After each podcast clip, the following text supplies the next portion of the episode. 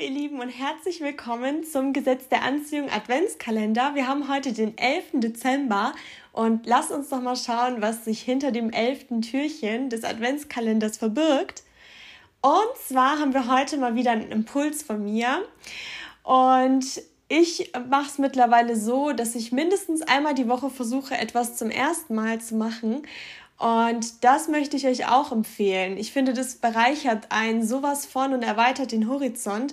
Egal, ob es jetzt so was Kleines ist, wie beispielsweise ein neues Rezept auszuprobieren oder vielleicht mal ähm, beim Spaziergang einen anderen Weg zu nehmen oder vielleicht einmal was Größeres, indem man sich vielleicht mit einem neuen Thema beschäftigt und so weiter und so fort. Ich finde es einfach so schön, wenn man mal aus der Routine ähm, wegbricht und ich habe hier zum Beispiel auch eine Geschichte. Und zwar, ich weiß nicht, ob ihr das Buch Rich Dad Poor Dad ähm, gelesen habt.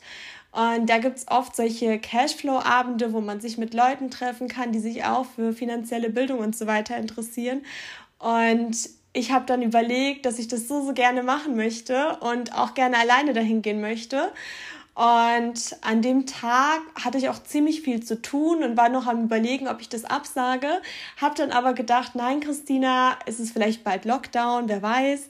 Und dann wirst du es bereuen und wer weiß, wann der nächste Cashflow-Abend stattfindet.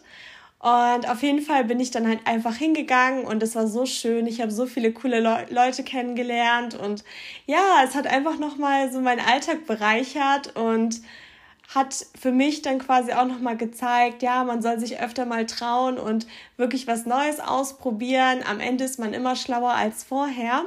Von daher mein Impuls von mir an dich, probier doch heute irgendwas Neues aus.